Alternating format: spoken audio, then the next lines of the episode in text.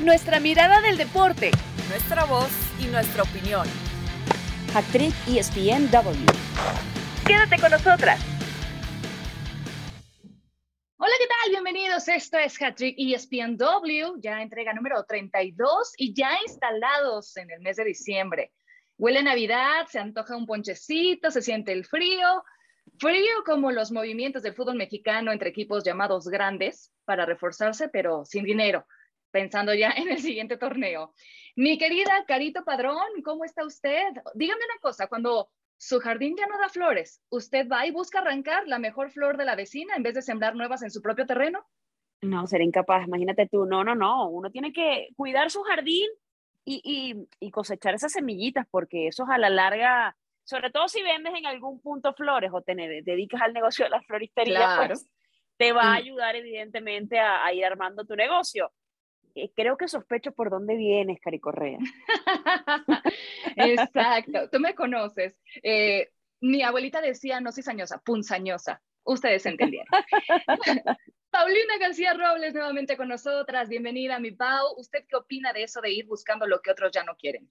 Hola, Cari, Caro, un gusto saludarlas. Pues mira, creo que todo va a depender de la situación en la que te encuentres. Si necesitas esa flor para mañana, porque si no te va a regañar tu mamá, pues tienes que encontrar la forma de cómo sacarla y no puedes esperar seis meses o seis años en que crezcan. Entonces ya lo vamos a estar platicando, pero creo que todo depende de la situación.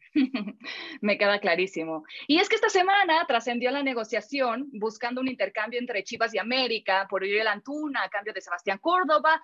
Parece que el acuerdo está hecho entre directivas y que solamente eh, falta el acuerdo económico con Antuna, que tenía que ver eh, reducido su salario, se habla ahí de eh, negocios salariales, bonos, primas, impuestos, ustedes saben, ¿no? Todo eso para que los dos futbolistas estuvieran cómodos y terminaran por aceptar esto que ya prácticamente está cerrado entre directivas. Y obviamente esto puso el el punto en el ojo del huracán porque eh, se habla de rivalidad de dos equipos eh, que pues obviamente no tienen relación, eh, que normalmente no estamos acostumbrados a ver que intercambian jugadores, aunque ya lo han hecho en el pasado. ¿Qué tanto reaviva esto, la rivalidad entre ambos equipos, Caro?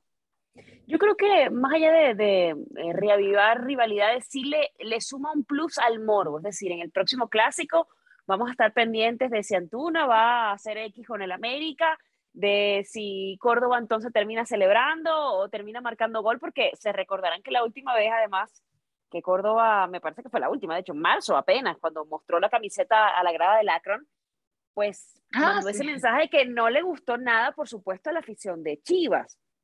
Entonces yo creo que de ambos lados se ha dicho mucho y eso no hace, yo, siempre, hay un dicho que dice que uno es... Eh, dueño de lo que calla y esclavo de lo que dice, ¿no? Y ahí eh, ese dicho aplica para, para Antuna también porque en algún punto pues dijo que él no iba, nunca no jugaría con la camiseta azul crema, ¿no?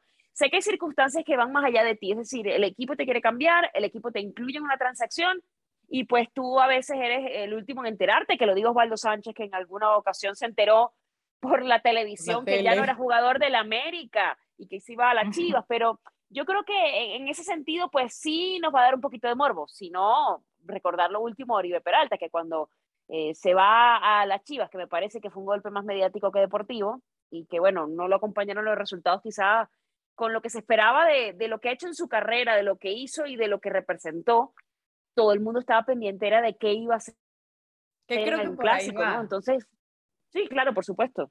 Entiendo esto de la rivalidad y bien como dice Caro, pues muchas veces ya ni siquiera está en las manos de los jugadores, pero también creo que mucho depende es qué haga cada jugador en el equipo al que se va.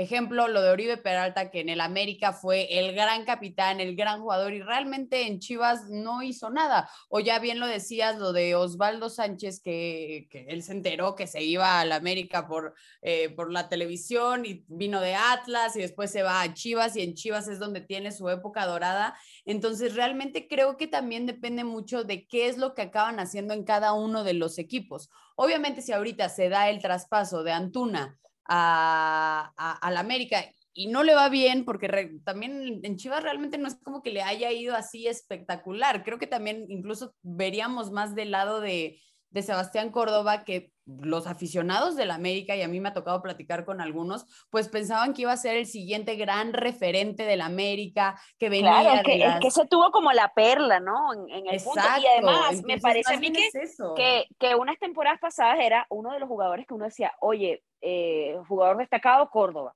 Sí, Antuna pagaron mucho Claro. para lo que realmente rindió y para lo que dio, porque fue el fichaje más caro, si mal no recuerdo, de cuando llegó Peláez. Y ese es el tema ahorita que está afectando, porque para moverlo de equipo eh, tienen de alguna manera que igualar lo que el jugador ya venía ganando. El gran problema fue el primer salario que le dieron cuando se hicieron todos esos fichajes bomba en enero hace dos años, eh, que Chivas se ultra reforzó. Ese, ese precio que le pusieron a Antuna, obviamente ahora, pues las Águilas del América, que se escudan, bueno, en general, todos los equipos hoy, después de la pandemia, en eh, estamos afectados en nuestras finanzas, etcétera. Entonces no hay dinero para negociar, es- que sea intercambio directo, no hay eh, dinero de por medio. eh, pues obviamente eso es lo que le está pesando ahorita a las águilas o que quieren endosárselo al jugador para que se reduzca el salario. Y por eso a él no le gusta. Que fuera de eso, los jugadores van, como ya decía Caro, a donde pues pactaron ya las directivas y Claro. puede ser que en, en algunos casos ni siquiera les guste la opción, pero pues ya está prácticamente arreglado y si llegan pronto los resultados, a la afición siento que al poco rato se le olvida y los adoptan, ¿no? O sea, obviamente si un Claro, jugador llega y empieza a hacer goles, lo van a adoptar y ya es suyo, pero si no llegan los resultados, la afición no se olvida que vienes de el archirrival. Entonces, es siempre al final el que termina eh, llevándose la responsabilidad, no nada más en este caso de reducirse el salario, sino también de ejecutar un buen funcionamiento en la cancha y dar resultados pronto, es el jugador, ¿no, Pau? Sí, definitivamente. Y ahí es donde también entra el, bueno, al final para ellos es un trabajo, tienen que aceptarlo y tienen que hacerlo. O sea, tienen que seguir buscando la mejor parte futbolística en el equipo en el que estén. Obviamente, si no les llega a gustar, yo estoy segura que Córdoba le hubiera gustado, y lo había dicho antes, y nosotros ya lo veíamos mucho más cerca de irse a un equipo europeo, a que emigrar otro aquí en México, todavía que fuera el archirrival del América, las Chivas, ¿no? Pero al final es un jugador joven que lo que él quiere es seguir jugándose, que lo sigan llamando a selección, que siga brillando y seguir soñando con eso de poder viajar al viejo continente. Eh, también los reportes han dicho que él fue de los primeros que estuvo de acuerdo en que se diera el trueque, porque al final no es del gusto de Solari, eh, no lo está metiendo, no lo utilizando. Entonces al final yo creo que como ellos lo pueden llegar a ver es, a ver, al final es un trabajo, tengo que cumplir. Muchos sabemos de que el, el- el equipo de su corazón es otro al que están jugando y pues al final eso pasa a segundo plano. Siento Sí, yo- yo, yo me acuerdo- Carito... No, No, adelante, te, adelante, te Caro. iba a comentar que yo me acuerdo, yo entrevisté a, a- a Luis Figo Sí, hace, en- en- antes de la final, de la última final Atlético de Madrid y Real Madrid.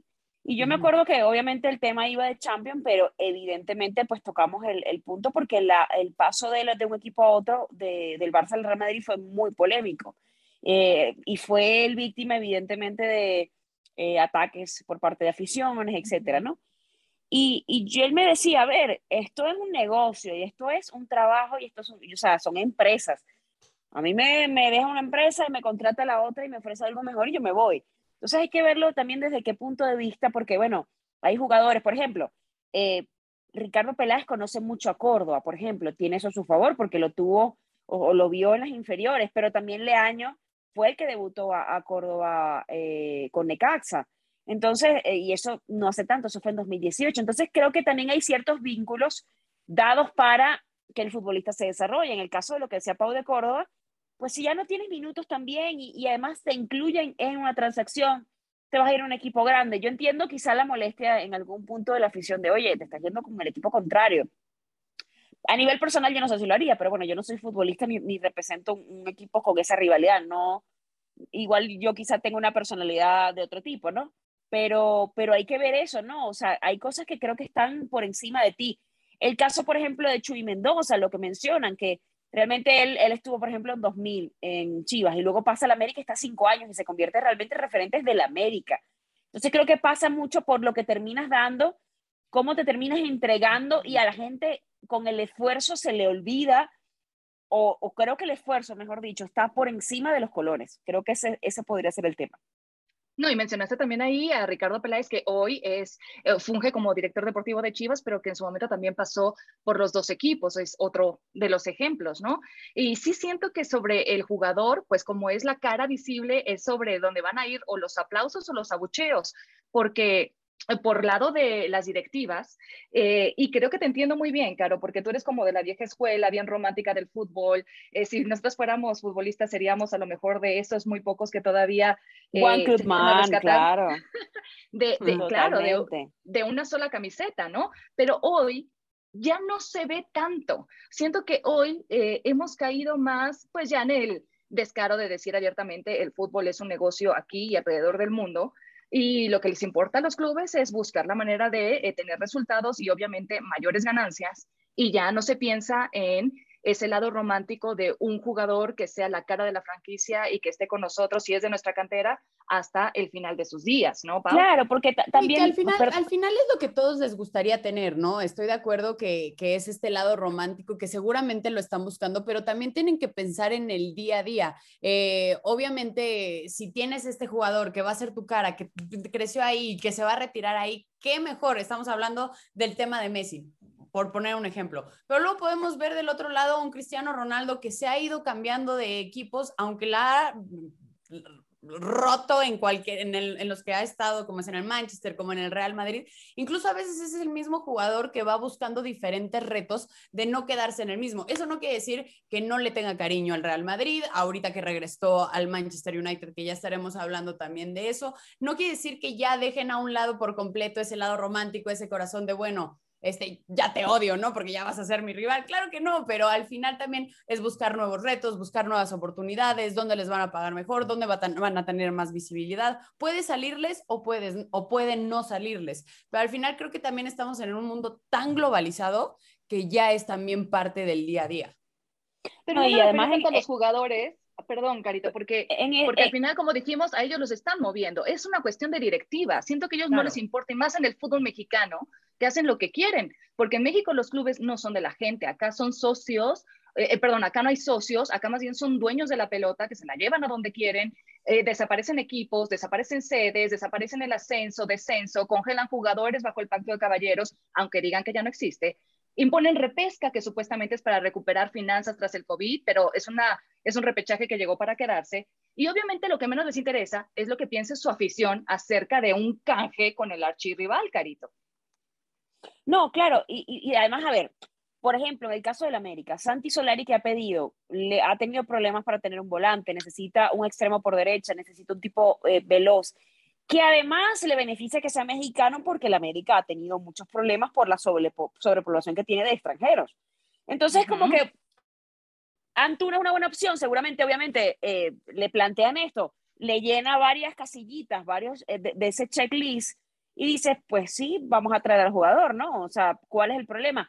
Ya yo no cuento con Córdoba, ya Córdoba no tiene minutos. Obviamente, al no tener minutos, Córdoba no está contento. Bueno, hay que dejar ir al jugador, pero si, el, si las chivas lo quieren y podemos hacer un canje y sacarle provecho, pues lo hacemos. O sea, obviamente uno, uno puede romantizar y, y hablar alrededor de esto, pero realmente los equipos están tomando una decisión súper práctica. Ahora que uno va más allá y dice, a ver, el señor Vergara, que en paz descanse, en su época decía que no se negociaba, hay audios, los hemos mostrado esta semana en Sport Center, que dice, no se negocia con América. Bueno, los tiempos cambian, las cosas no son estables. Eh, no es, eh, no, a ver, no es que justifique yo que diga que está bien o mal, porque ya yo puse, expuse un poquito con cuál era mi posición, pero bueno, si las directivas deciden y les viene bien, ya está, ya yo creo que poco que hacer, eh, más allá de eso, de que los jugadores lleguen y, realmente demuestren su rendimiento. Y lo que, lo que mencionaba Pau, hay una, hubo una portada maravillosa cuando Ronaldo, Ronaldo el fenómeno, estaba en, en Madrid, yo me acuerdo, 2006, en ese camino hacia Alemania, eh, Ronaldo como que en una conferencia de prensa eh, se pone a llorar y dice que la afición del Bernabéu no lo quiere, que la afición merengue no lo quiere.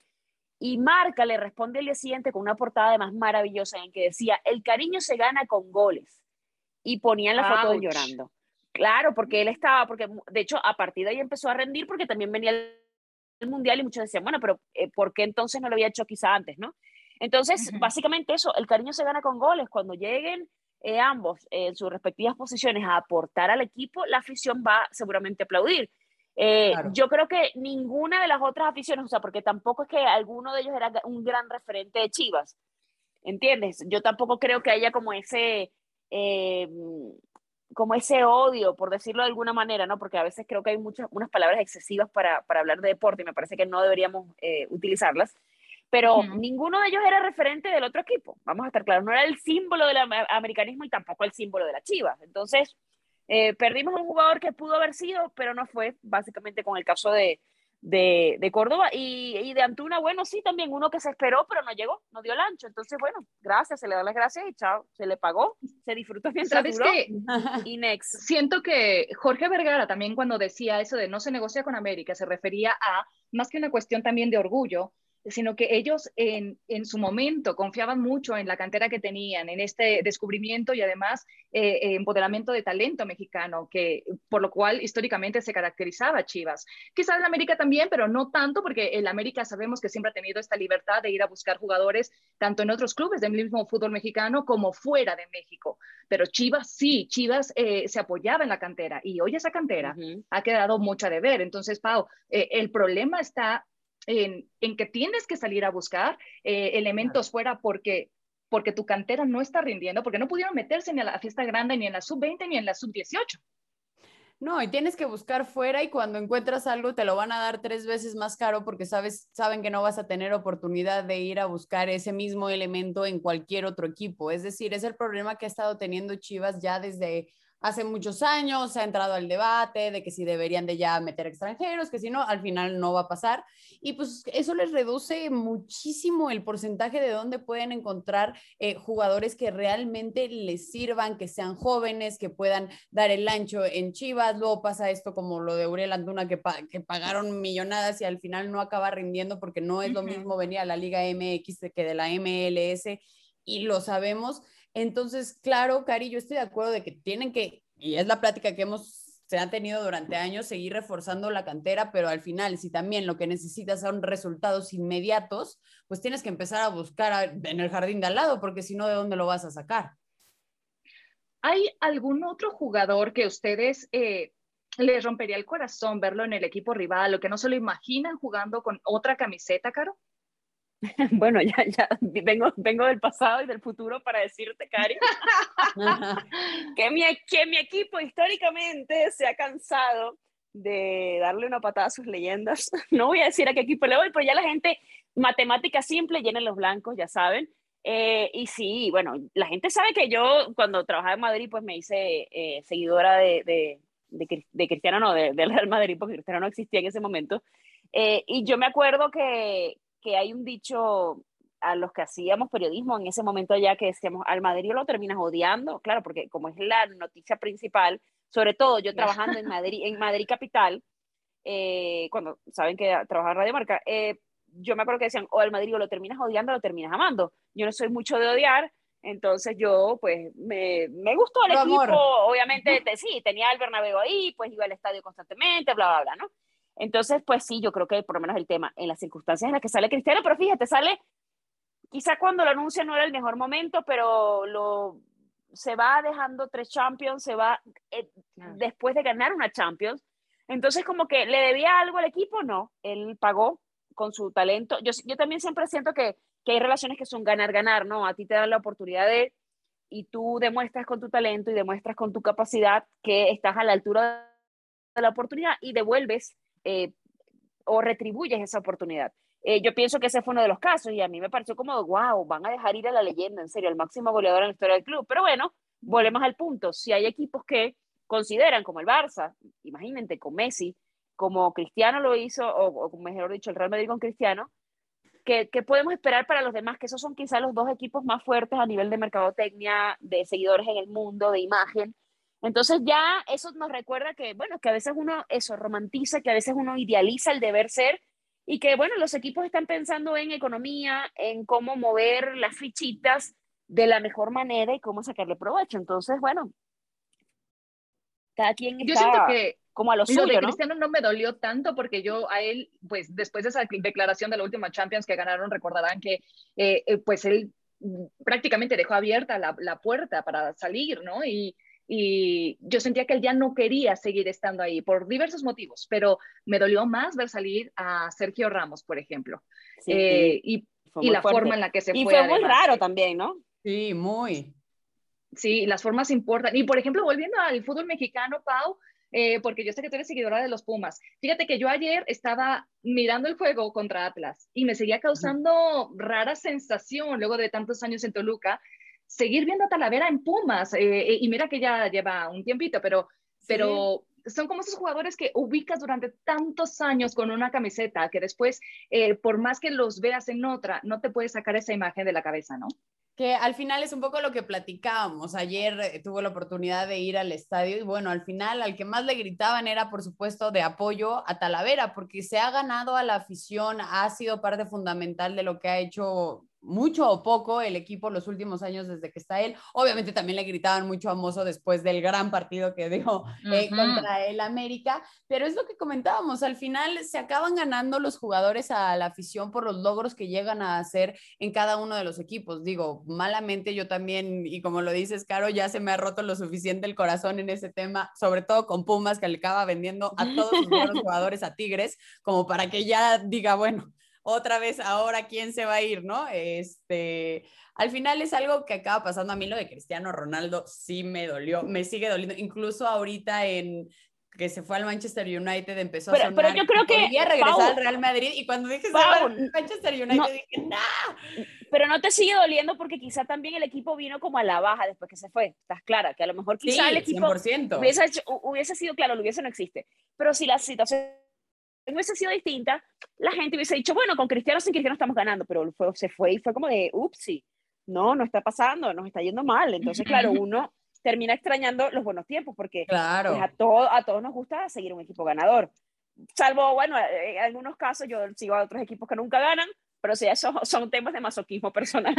les gusta sufrir, les gusta sufrir. Eh, ya, ya, eso es otra cosa, otro tema, pero normalmente la gente se siente atraída por el éxito, o sea, por equipos ganadores, etcétera. O sea, la mayoría de esos equipos son los que tienen más seguidores.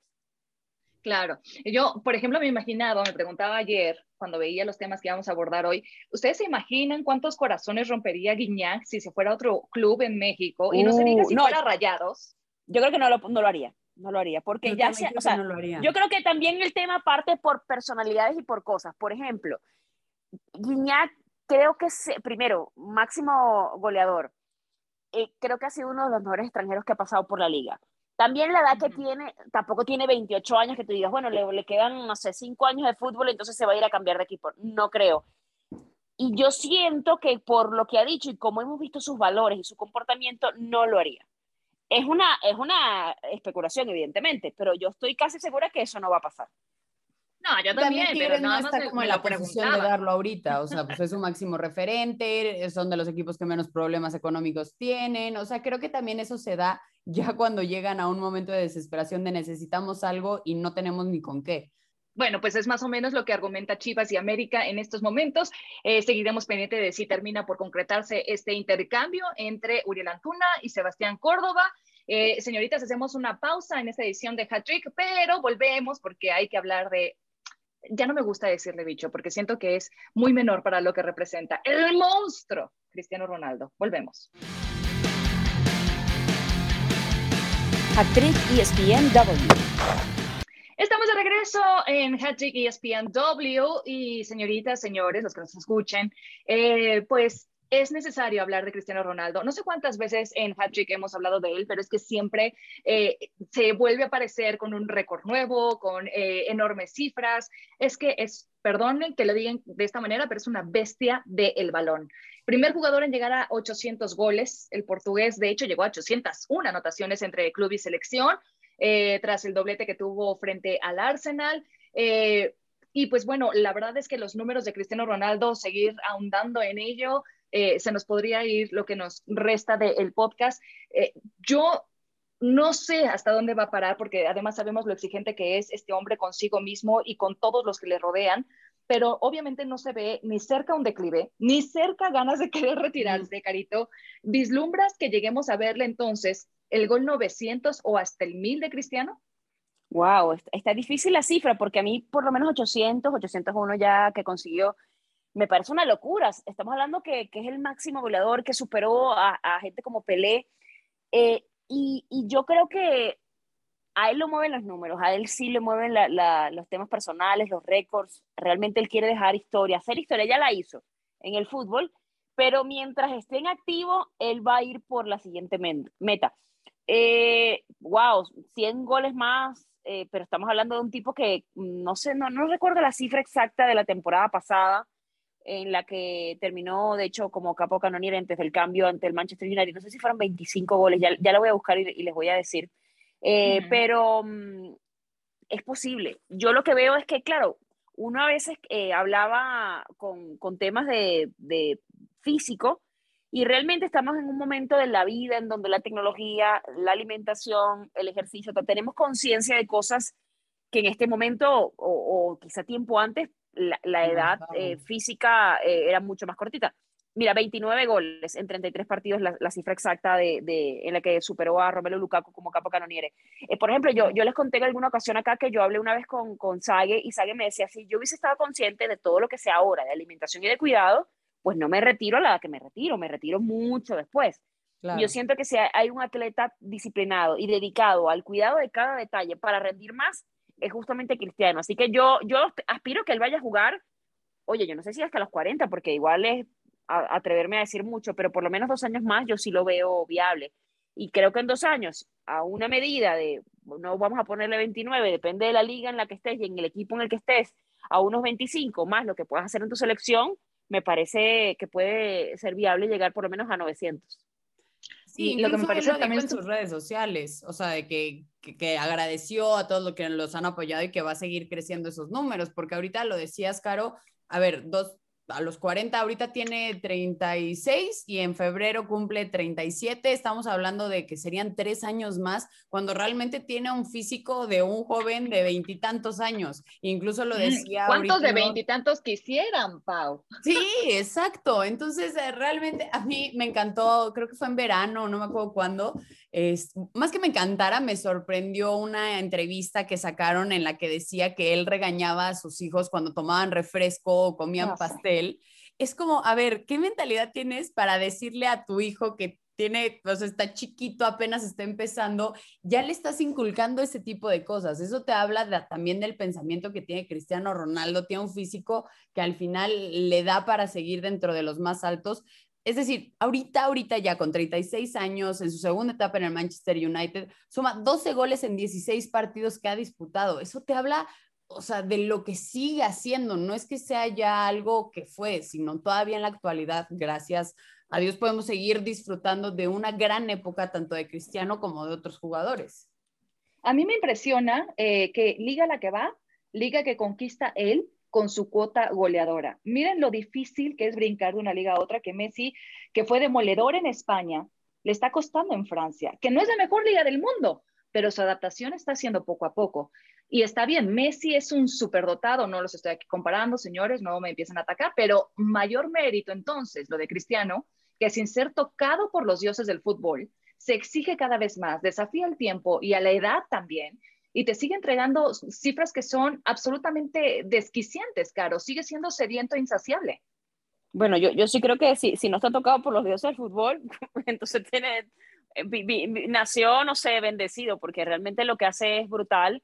Eh, yo, yo creo que además eh, parte también por la capacidad de reinvención de cada quien, ¿no? Eso de eh, ya finalicé mi etapa acá, ya no me siento feliz por lo que se haya ido de X o cualquier equipo, yo me acuerdo que, por ejemplo, con, con el tema de, del United, eh, su sueño de pequeño era jugar en el Real Madrid. Entonces, en algún momento, Sir Alex Ferguson le dijo, aguántame, eh, porque había un tema ahí con Calderón y con la directiva que estaba en ese momento del Real Madrid, y le dijo, aguántate que cuando cambie la directiva, te prometo que hacemos el traspaso, y así fue. Y, y por ejemplo, Sir Alex Ferguson dice que normalmente el promedio de un jugador top o élite en un equipo son cinco años. Estamos hablando de jugadores como Messi como Cristiano que han excedido esa cuota en ciertos equipos y que han sobresalido. y que se mantienen en, en, en, la cresta de la ola, porque realmente no son tipos que hayan bajado nivel en algún punto. Cristiano también cuando llegó a la, a, la Serie me parece que eh, quizá no le fue tan bien en cuanto a cuota goleadora, pero cuando sale termina siendo el capo canonier. Entonces, sí siento que, que, parte por cómo te reinventas. Bueno, ya no puedes tirarte unos piques de tanta velocidad, aunque Cristiano todavía, lo vimos ayer, demuestra mucha velocidad y, condición física, pero tampoco eres el mismo que cuando tenías 21 años. Entonces, ¿qué es? Bueno, fútbol asociativo. Yo, por ejemplo, me parece que cuando Cristiano pasa la Juve, se empiezan a ver cualidades un poco más de armador de juego, de pases, de, de, más, de jugar en equipo, que eso también se lo vemos siempre a Messi. Entonces es parte de, bueno, ya yo no te puedo correr todo el campo, ya yo no me puedo desgastar en labores defensivas, ya yo hay ciertas cosas que yo no puedo, por ejemplo, bajar a recuperar balones, ya yo me tengo que centrar en ciertas actividades, en ciertas cosas. Y si tienes ese talento, porque es un killer el tipo, es un definidor, el mejor definidor de la historia del fútbol, pues la, si tienes eh, inteligencia, y si tienes los recursos, pues tratas de justamente que ellos no se tengan que desgastar tanto para que brillen. Yo sé que siempre decimos que ningún jugador debe de estar por encima de la institución, Pau, pero también creo que si hay deportistas que son más grandes que los clubes o que el mismo deporte, y no me refiero a que tengan que estar por encima de, pero sí que trascienden más allá de ellos, porque eh, llegaron para dominar y transformar ese deporte. Los Michael Jordan, Mohamed Ali, Brady's, Cristianos, no se dan en maceta.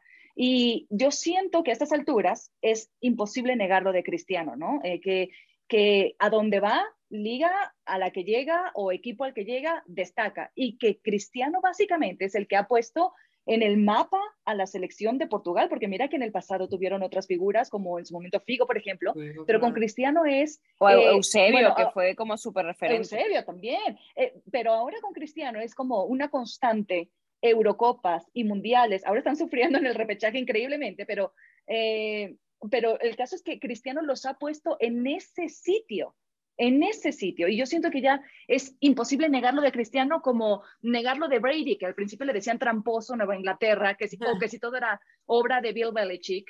Y ahí va él propio y se va a un equipo de medio pelo, una franquicia intrascendente y en el primer año campeones de Super Bowl. De ese tamaño, siento que que es cristiano también, obviamente en distinto deporte, Pau.